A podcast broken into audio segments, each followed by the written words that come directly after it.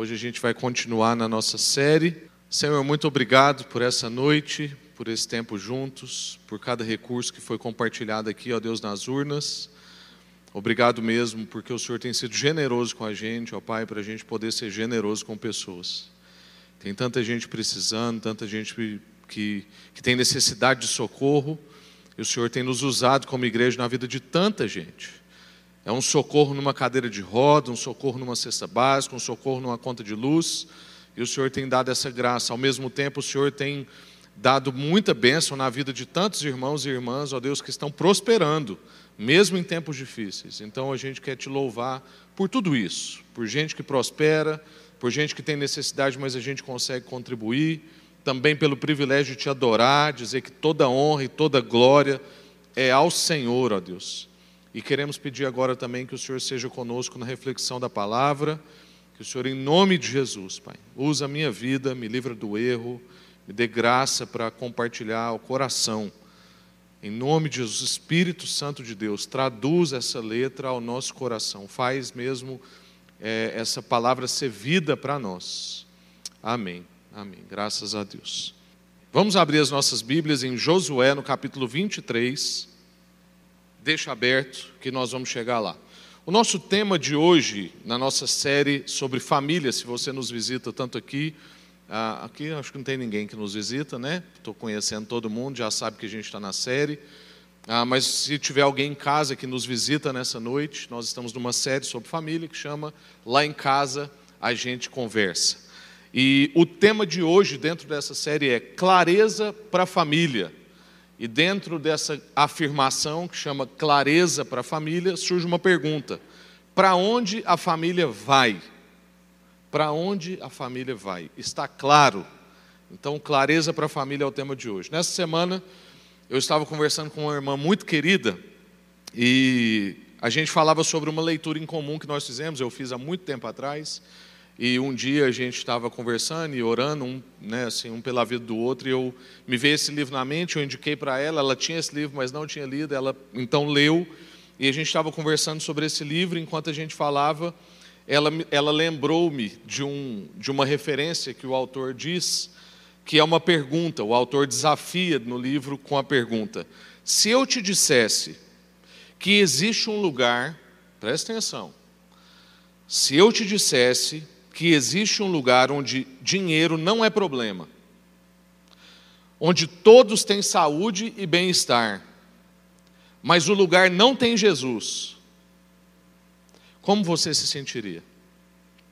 Se eu te dissesse que existe um lugar onde dinheiro não é problema, as pessoas têm saúde e bem-estar, mas não tem Jesus nesse lugar, como você se sentiria? Esse lugar ainda é importante para você? Ou ele é só ou Jesus ainda é só um meio para você alcançar essas outras coisas que nós estamos compartilhando aqui, como bem-estar, saúde, dinheiro. Eu não pretendo responder essa pergunta por você e nem pretendo te ouvir, mas eu gostaria que isso ressoasse ao seu coração. Quando eu me li isso também, quando eu li esse livro, isso também me marcou, e quando essa irmã leu, isso também marcou ela.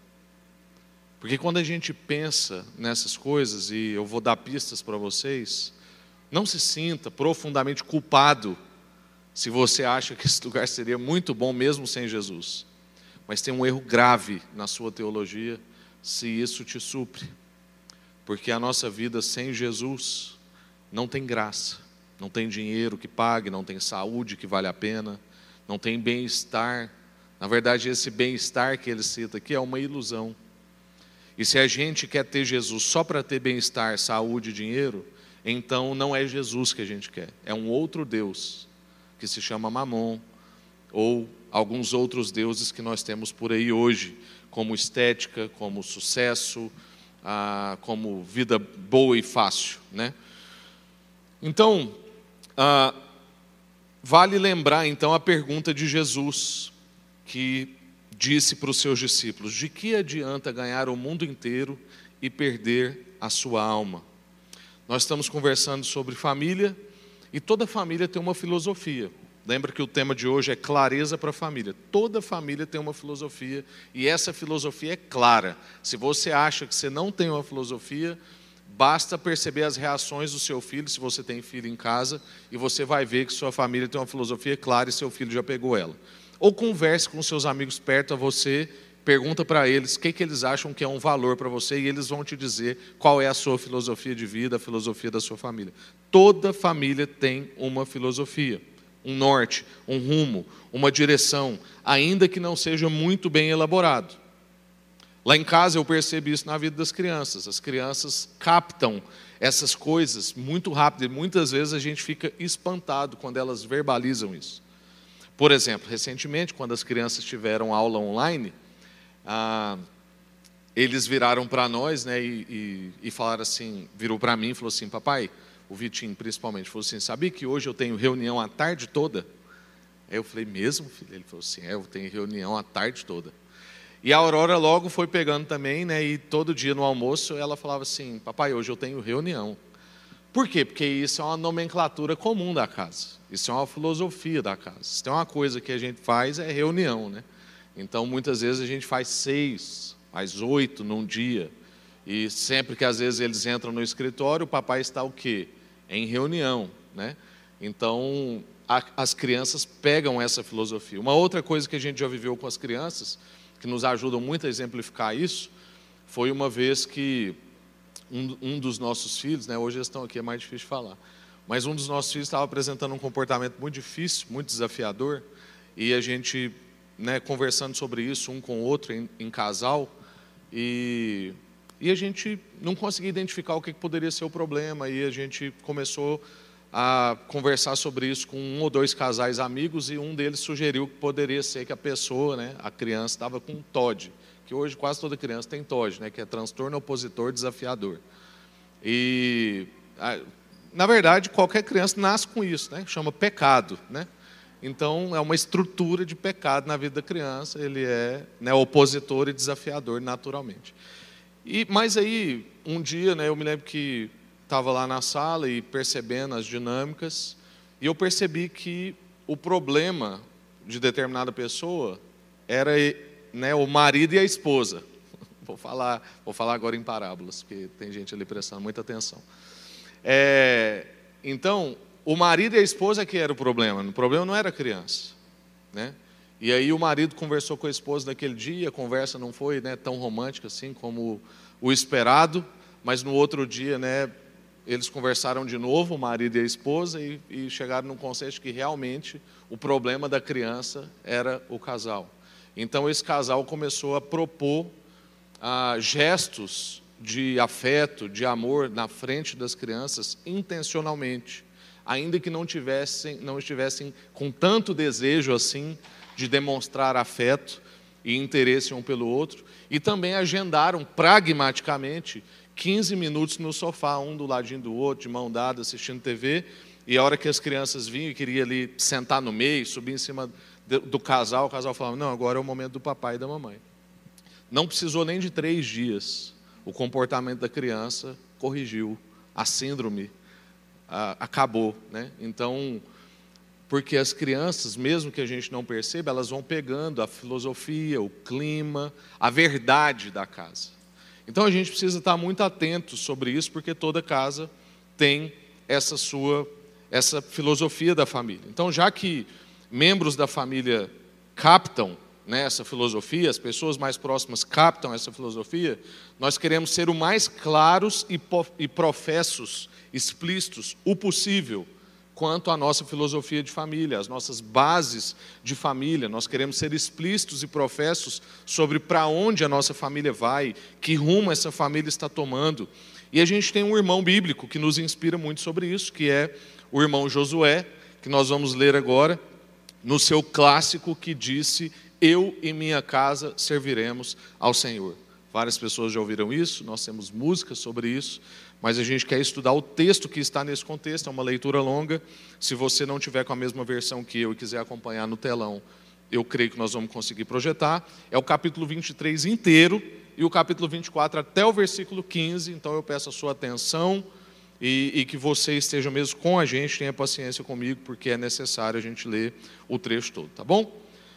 Muito tempo se passou depois de o Senhor ter concedido a Israel descanso de todos os seus inimigos. Josué, agora bastante idoso, convocou todo Israel com os seus líderes, chefes, juízes e oficiais e disse: Já estou bem idoso. Vocês viram tudo que o Senhor, o seu Deus, fez por vocês. Ah, o Senhor, o seu Deus, lutou em seu favor contra os inimigos.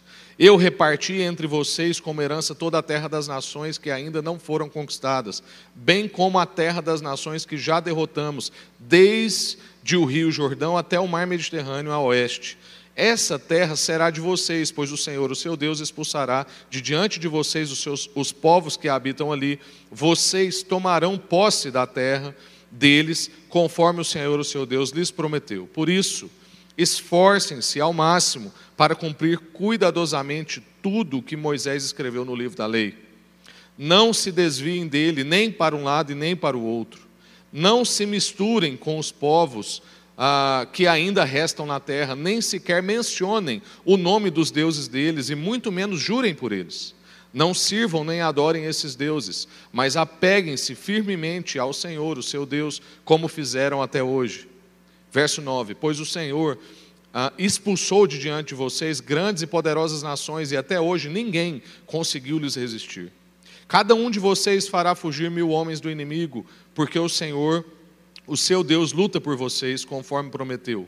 Portanto, dediquem-se com empenho a amar o Senhor, o seu Deus. Mas, se vocês se desviarem dele, se apegarem aos costumes dos sobreviventes das nações que ainda restam no meio de vocês, e se casarem com eles, eles com vocês, saibam com certeza que o Senhor, o seu Deus, não expulsará essas nações de diante de vocês. Ao contrário, elas serão iscas e armadilha para vocês, chicote em, em suas costas e espinho em seus olhos e vocês desaparecerão para sempre dessa boa terra que o Senhor, o seu Deus, lhe deu. Verso 14: Em breve morrerei e irei pelo caminho de toda a terra. Vocês sabem de todo o coração que todas as boas promessas do Senhor, o seu Deus, se cumpriram.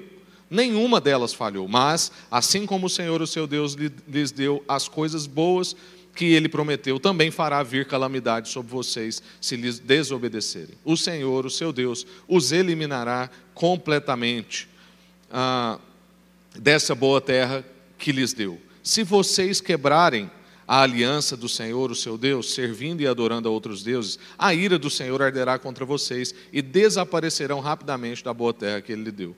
Capítulo 24. Então Josué reuniu todas as tribos de Israel em Siquém Convocou também os líderes, os chefes, os juízes, os oficiais de Israel, ah, e todos vieram se apresentaram diante de Deus. José disse ao povo: Assim diz o Senhor, o Deus de Israel. Muito tempo atrás, ele começa a contar uma história.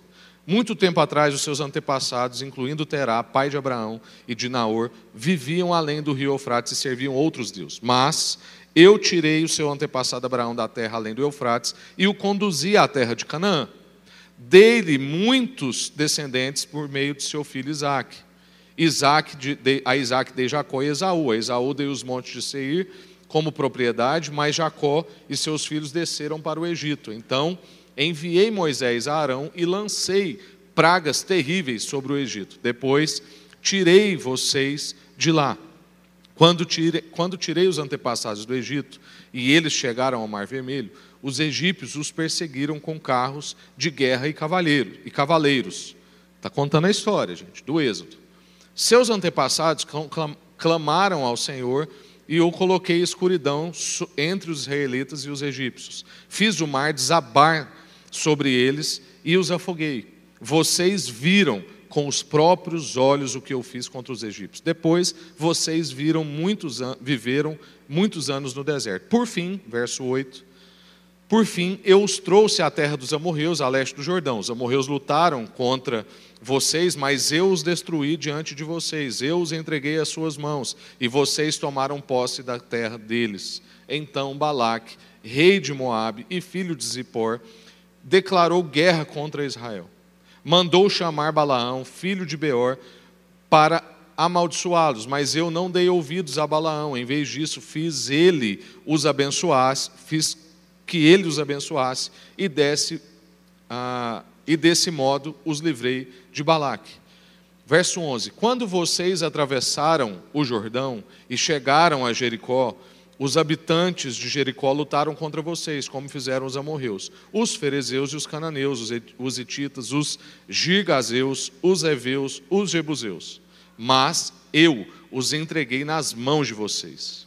Enviei terror adiante de vocês para expulsar os dois reis dos amorreus. Não foram, não foram as espadas nem os arcos que lhes deram a vitória. Eu lhes dei uma terra que vocês não cultivaram, as cidades que não construíram, as cidades onde agora habitam. Eu lhes dei vinhedos e oliveiras para alimentá-los, embora vocês não os tenham plantado. Portanto, temam o Senhor e sirvam-no de todo o coração. Lancem fora os ídolos que seus antepassados serviam quando viviam além do Eufrates e no Egito. Sirvam somente ao Senhor. Mas se vocês se recusarem a servir ao Senhor, es... mas se vocês se recusarem a servir ao Senhor, escolham hoje a quem servirão. Escolherão servir os deuses aos quais seus antepassados serviram além do Eufrates, ou os deuses de os amorreus em cuja terra vocês habitam. Quanto a mim, eu e minha família serviremos ao Senhor. Quanto a mim, eu e minha família serviremos ao Senhor. Até aqui. Leitura longa, né, mas uma história bastante conhecida, importante para a gente lembrar do contexto. Josué está fim de vida, relembrando as promessas, relembrando a aliança, relembrando o poder de Deus, a mão de Deus em favor do povo, colocando o povo no seu lugar. Porque, via de regra, quando a gente vai alcançando prosperidade, quando a gente vai conquistando terra, quando a gente vai tendo recurso, quando as coisas vão indo bem para nós, nós tendemos a esquecer quem nos deu aquilo e passamos a confundir achando que aquilo foi conquistado pela força do nosso braço. Por isso que Josué faz questão de lembrar que não foram arcos, que não foram espadas, que deram para eles todo aquele benefício que eles tinham, mas foi o Senhor. O Senhor deu uma terra que eles não tinham, deu um cultivo que eles não tinham, deu uma cidade que eles não tinham, e deu o povo, a família que eles não tinham. Quero ressaltar três coisas então que a gente aprende nesse texto e que tem a ver então com essa clareza para a família. A primeira coisa é que tem que estar claro para a família sobre a bússola do coração. Qual é a bússola do coração da família? Para onde a bússola do coração da família aponta? A bússola do coração da família está apontando para Deus ou está apontando para as outras coisas? A bússola do coração da família aponta para desejos pessoais, individuais ou para a vontade de Deus? A gente vai reparar aí do verso 6 ao verso 8, vamos recapitular. Josué diz: Por isso, esforcem-se ao máximo para cumprir cuidadosamente tudo que Moisés escreveu. Não se desvie dele nem para um lado nem para o outro. Não se misturem com os outros povos. Não sirvam nem adorem outros deuses, mas apeguem-se firmemente ao que o Senhor Deus fez para vocês. E no verso 14 ele vai dizer: Escolham hoje a quem servirão. Verso 15: Eu e minha casa já decidimos, nós serviremos ao Senhor. Josué então está orientando o seu povo e deixa claro que a sua família está decidida nessa orientação. Ele está dando uma orientação segundo o que ele e a família dele está rumando como direção. Ele diz que a bússola está na palavra e na história. Notem bem, nós estamos falando então primeiro, da primeira questão aqui que salta aos meus olhos e que eu quero compartilhar com você, que é sobre a bússola do coração da família. Josué está dizendo que a bússola está na palavra e na história. Nós precisamos meditar nessa palavra de dia e de noite, falar sobre ela e contar essa história. É por isso que Josué, mais uma vez, está contando uma história que já tinha sido contada outras vezes. Isso já tinha sido contado em Deuteronômio. O próprio Josué, no capítulo 1, conta essa história, diz para eles meditarem nessa palavra refletirem sobre os mandamentos, e isso agora é recontado. Por quê? Porque a bússola do nosso coração é orientada pela palavra e pela história. Por isso eu digo: dediquem-se na palavra e relembrem a história constantemente em família. Isso vai fazer com que vocês mantenham a bússola do coração apontada na direção de Deus. Revisem isso. Certifique-se de que a sua família esteja apontando para esse lugar, para o Senhor, para essa história, para essa palavra. Isso me traz à mente palavras de Jesus, por exemplo, em Mateus no capítulo 6, que ele vai dizer: Não acumulem para vocês tesouros na terra, onde a traça e a ferrugem destrói, onde os ladrões arrombam e furtam, mas acumulem para vocês tesouros no céu. Corrija a bússola do coração de vocês, porque lá a traça e a ferrugem não destrói, onde os ladrões não roubam e nem furtam, pois onde estiver o seu coração, onde estiver o seu tesouro, ali estará o seu coração naquilo que a gente medita, naquilo, as histórias que nós contamos, aponta a bússola do nosso coração numa direção. E onde estiver o tesouro, é onde essa bússola vai apontar. Por isso, então, que a gente tem que contar essa história e meditar nessa palavra, pensar sobre tesouros que não são desse tempo. Em Mateus, no capítulo 7, no capítulo seguinte, depois de concluir o sermão, né, a exposição mais longa de Jesus, que é o Sermão da Montanha, onde essa fala que eu acabei de dizer está inserido, Jesus vai dizer: Portanto, quem ouve essas minhas palavras e as pratica é como um homem prudente que construiu sua casa na rocha.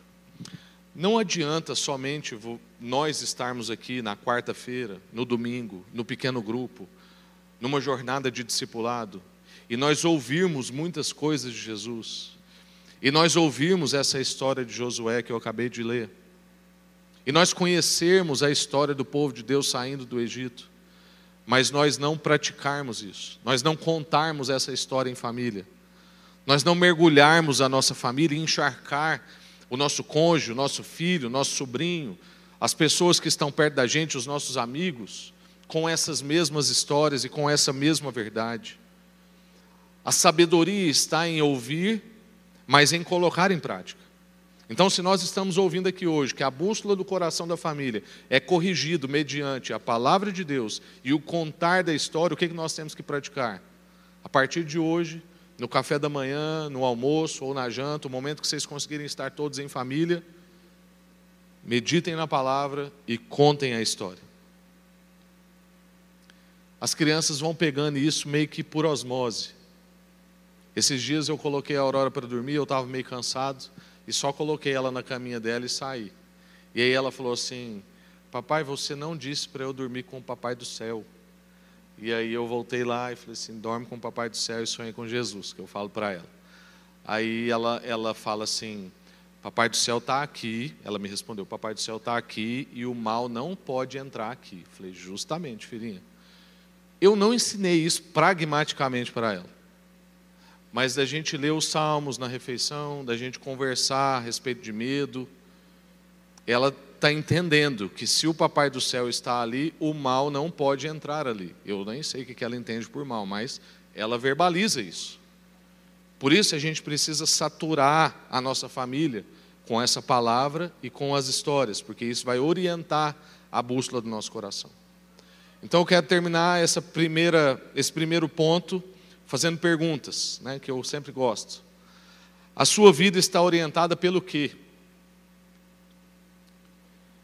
O que é a primazia da sua vida? O que é o mais importante? Está claro para a sua família, para onde a família vai? Está clara a orientação, a direção, para onde o coração de vocês, como família, aponta? A clareza nisso. A bússola do coração dessa família está corrigida e apontada na direção do nosso Senhor.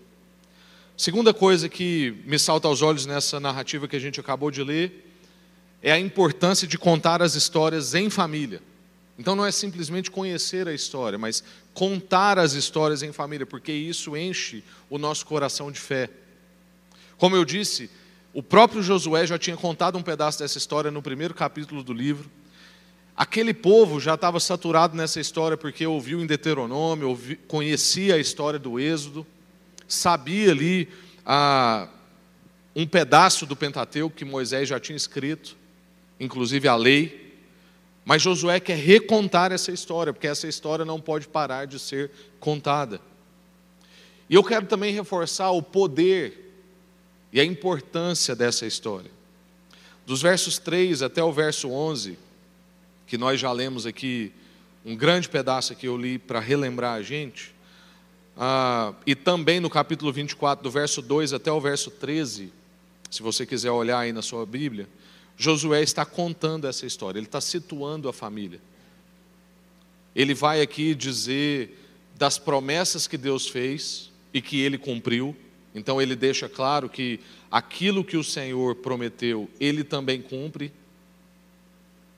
E ele vai narrar a história, puxando, ele começa no, no verso 2 né, do capítulo 24, ele diz: Muito tempo atrás, os seus antepassados, e aí ele puxa de antes de Abraão, e ele vem puxando a história: Abraão, Isaac, Jacó, Esaú, Moisés, libertação do povo. E ele usa expressões que eu quero chamar a atenção de você, porque essas expressões, quando, quando Josué está recontando a história, ele está situando a família, tanto a família dele quanto o povo de Deus, ele está situando esse povo na história. E com isso ele está renovando o entendimento e enchendo o coração daquele povo de fé, para o povo não desanimar. Então é muito interessante, eu não sei se você já experimentou isso. Hoje eu experimentei isso agorinha. Eu liguei para o Marcão e apresentei para ele um motivo de oração, né, assim, a gente estava conversando sobre coisas da igreja, algumas questões do pastoreio, e aí, antes de desligar, eu falei, ó, oh, eu queria que você estivesse orando por tal coisa, tem sido um desafio e tal. Aí ele falou, não, vamos orar agora. E aí ele orou, e tudo que o Marcão orou é tudo que eu creio, tudo que eu já sei.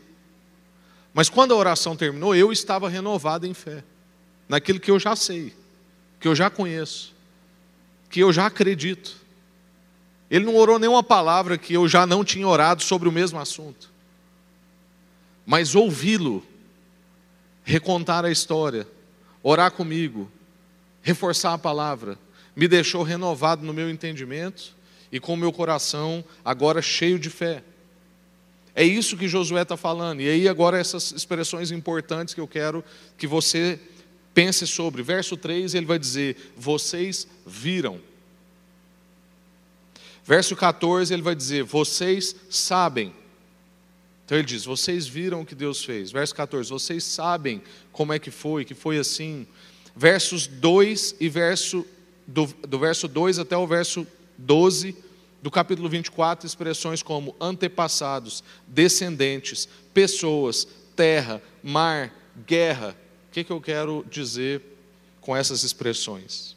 Visão, saber, antepassados, pessoas, descendência, terra, mar, guerra, são expressões que precisam ter um tamanho correto para nós. Qual é o tamanho disso? O tamanho de um fato. Muitas vezes, quando a gente fala da Bíblia e a gente diz para contar a história, e que contar a história é importante, a gente tende a ouvir a palavra história e encaixar ela dentro de contos, fábulas. Não uma coisa que talvez verdadeiramente aconteceu. Mas quando Josué, e a Bíblia usa isso várias vezes, está dizendo para nós que tudo isso que eles viram, que eles sabem, foi num contexto de pessoas, descendências, nomes, terra, guerra. Isso quer dizer que a coisa aconteceu. Por isso que eles viram. Por isso que eles sabem. Por isso que tem nome. Por isso que tem lugar geográfico determinado. Note bem, nós não estamos falando aqui de contos ou de balela ou de apenas um raciocínio lógico. Ah, mesmo que tenha existido uma explosão, quem provocou a explosão? Então existe Deus. Tudo bem, eu não estou aqui querendo diminuir a lógica.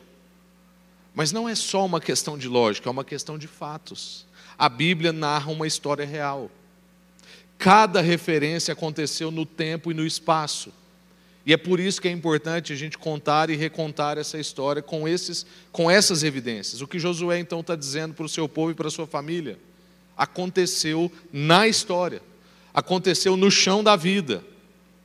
O que aconteceu no Mar Vermelho foi feito na presença dos israelitas. Os israelitas viram o mar abrir e depois o mar fechar em cima de todo mundo. Só me lembro daquela peça humorística, né? O mar abriu, velho. Não sei quantos já viram isso, é do. É, como é que é o nome? Melhores do Mundo, né? Era dos melhores do mundo. Acho que eles nem são famosos mais. Mas, enfim, aquilo com o Mar Vermelho foi feito na presença dos israelitas. E esse na presença é importante. As ações de Jesus, que estão registradas nos evangelhos, foram feitas na presença dos discípulos. Não é uma coisa de que alguém ouviu falar e contou para alguém que ouviu falar, que escreveu alguma coisa que alguém ouviu falar. O que aconteceu, aconteceu na presença dos israelitas, na presença dos discípulos.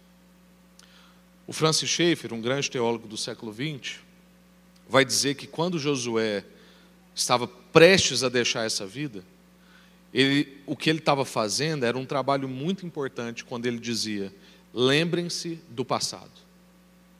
Lembrem-se dessas coisas que estão alicerçadas na história e totalmente evidentes.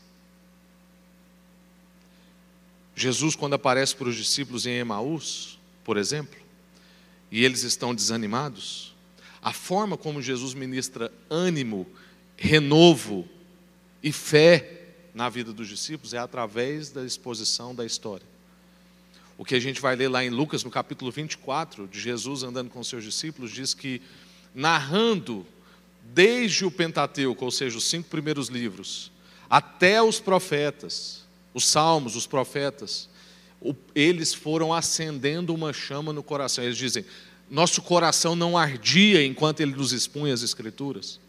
Então o que Jesus estava fazendo? Contando mais uma vez o que já tinha sido contado e recontado de novo. Portanto, contemos e recontemos a história em família. Você tem contado essa história repetidamente na sua casa? O casal está alinhado nisso, em crer nessa história, contar essa história, meditar nessa história. Isso é um valor para a família. Para você que não é casado, você por acaso encontra formas de conversar sobre essa história com os seus amigos? É claro para onde vai a sua vida. Quem está perto de você percebe como é que a bússola do seu coração está alinhada e ajustada. Os nossos filhos estão sendo enchidos, cheios, preenchidos de fé por essas histórias. Eu vejo que isso é tão real, assim, por exemplo, lá em casa a gente fica tentando, né, saturar os meninos nisso, encharcar disso, que certa vez o Vitinho perguntou para mim se Davi já tinha morrido, né? Porque a gente conta tantas histórias e vive tanto aquilo, aí um dia ele falou assim, papai, Davi já morreu? Eu falei, filho, já faz bastante tempo. E foi um desafio, né, ali e tal, porque até explicar que todos já morreram, inclusive, né? Ah, mas é isso, é encharcar né, a nossa família com a história. Última, último ponto, última percepção. É a, percepção, a percepção da afirmação de Josué quando ele diz: Eu já escolhi.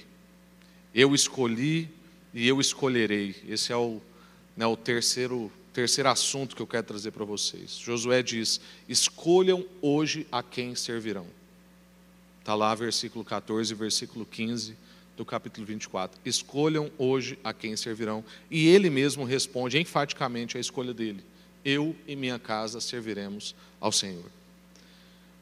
O mesmo Francis Schaeffer, ele tem um, um livro né, comentado sobre Josué. Ele vai dizer que no hebraico essa expressão não capta somente o futuro eu e minha casa serviremos ao Senhor. No hebraico, essa expressão é traduzido como um ato contínuo. Ou seja, é como se Josué estivesse dizendo: Eu escolhi e eu escolherei servir ao Senhor. É alguma coisa que já tinha sido decidido, que estava acontecendo e que ia continuar sendo escolhido para frente. E qual é a prova disso dentro do texto de Josué? A prova disso é que quando o povo escolheu adorar bezerro de ouro, se você depois voltar e ler o livro de Josué inteiro, vale muito a pena. Quando o povo escolheu adorar bezerro de ouro, ele não se identificou com aquelas pessoas. Quando Moisés morreu fora da terra prometida e não entrou na terra que tinha sido prometida para ele, Josué sabia que era porque Moisés tinha desobedecido uma ordem direta de Deus. Josué viu o resultado de uma escolha errada. Ou seja, Josué tinha uma vida que estava formando o seu caráter. Estava claro no coração dele para onde que o povo de Deus tinha que apontar. Isso foi formando o caráter de Josué e ele então escolheu, escolheu e permaneceu escolhendo servir ao Senhor. Nós sabemos que somente um coração redimido, e isso é muito importante agora, porque essa palavra escolha é uma palavra que às vezes deixa para nós a sensação de que a gente tem poder nisso. E nós não temos. Porque como nós nascemos em pecado, como diz o salmista, toda vez que a gente faz uma escolha, a gente tende a escolher por nós mesmos, não fosse uma ação do Espírito Santo. Então, nós sabemos que somente um coração redimido e alcançado pode fazer escolhas na direção de Deus. Um coração que ainda não foi alcançado, que não teve o um encontro com Jesus, não vai ter essa tendência a fazer escolhas na direção de Deus. Mas um coração alcançado por Deus faz escolhas na direção de Deus. Nós o amamos porque ele nos amou primeiro. Mas mesmo tendo sido alcançados por Deus um dia, nós ainda fazemos escolhas e tomamos decisões todos os dias. Que você pode pensar assim, poxa, eu tomo decisão todo dia, eu faço escolha todo dia. Sim, nós tomamos decisões todo dia, fazemos escolhas todo dia e devemos fazer. Mas é importante a gente lembrar que a justificação acontece uma vez só e de uma vez por todas na nossa vida, que é quando Deus nos encontra, somos redimidos, somos restaurados, somos salvos. Mas a santificação, que é uma, uma jornada de amadurecimento, de proximidade com Jesus, uma jornada de, de encontro com Jesus todos os dias, isso é feito diariamente, momento a momento. Eu amo essa expressão, a expressão também é do Francis Schaeffer momento a momento. A santificação, ela acontece momento a momento, dia após dia nossas vidas, são escolhas tomadas na direção de Deus. Todo sistema, toda cultura tenta nos apontar numa direção fora de Deus. Mas então, nós, conscientemente da nossa justificação, então, sou consciente que Jesus me encontrou. Sou consciente que não sou desse mundo. Então eu escolho tomar decisões todos os dias na direção do meu Deus. Portanto, a gente precisa dizer e dizer novamente todos os dias para as nossas famílias: nós escolhemos e nós escolheremos todos os dias servir ao Senhor. O Senhor nos alcançou e nós vivemos por Ele. Quero concluir com a mesma pergunta de Jesus lá na introdução: de que adianta a gente ganhar o mundo inteiro e perder a nossa alma? Escolha e decida e aponte na direção, deixe claro para a sua família para onde vocês vão. Então pense agora, para onde a sua família vai? A quem a gente adora? Quem rege e orienta a nossa vida? É uma boa condição financeira? É uma saúde em dia? Muito obrigado, César. Quem que, né, quem a gente adora, em quem a gente confia em última instância, porque isso, gente, é pego nas entrelinhas. Se a gente diz para os nossos filhos ou para os nossos amigos que a gente adora ao Senhor e que a gente confia nele, mas a gente desespera quando falta saúde, ou quando a gente não tem o cargo tão sonhado, ou quando a gente não tem tal dinheiro na conta, vai ficando claro para as pessoas que na verdade quem a gente adora e quem a gente confia em última instância não é esse Deus que nós estamos dizendo que nós confiamos. Então, todo dia, repetidamente, certifique na sua família de que está claro para onde você vai. Quem a família adora, quem rege e orienta a vida e as decisões da família. Continue tomando essas decisões todos os dias. Eu e minha casa serviremos ao Senhor. Quando você estiver numa circunstância difícil, quando você estiver diante de uma escolha ou de uma decisão importante, diga, pela graça de Deus, eu e minha casa escolheremos servir ao Senhor. Amém? Vamos orar? E depois, se você quiser fazer alguma pergunta, você pode fazer, tanto aqui presencialmente quanto no chat. Senhor, muito obrigado mais uma vez pela Sua palavra. Ela é, ela é penetrante, ó Deus. Ela ela nos confronta ao mesmo tempo que ela nos consola. Ela nos desafia, ó Deus, ao mesmo tempo que ela nos pastoreia. E nós te agradecemos por isso. Nós queremos, ó Deus, ter clareza na nossa família. Clareza de para onde a família vai. Ajuda-nos, ó Deus, a corrigir a bússola do nosso coração e a colocar ela apontando para o Senhor. Deus, que o Senhor possa nos dar criatividade, que o Senhor possa nos dar paciência, que o Senhor possa nos dar, ó Deus, disciplina para a gente contar e recontar essa história todos os dias. Senhor, e que a gente possa todo dia escolher e continuar escolhendo, servir ao Senhor. Em nome de Jesus. Amém. Graças a Deus.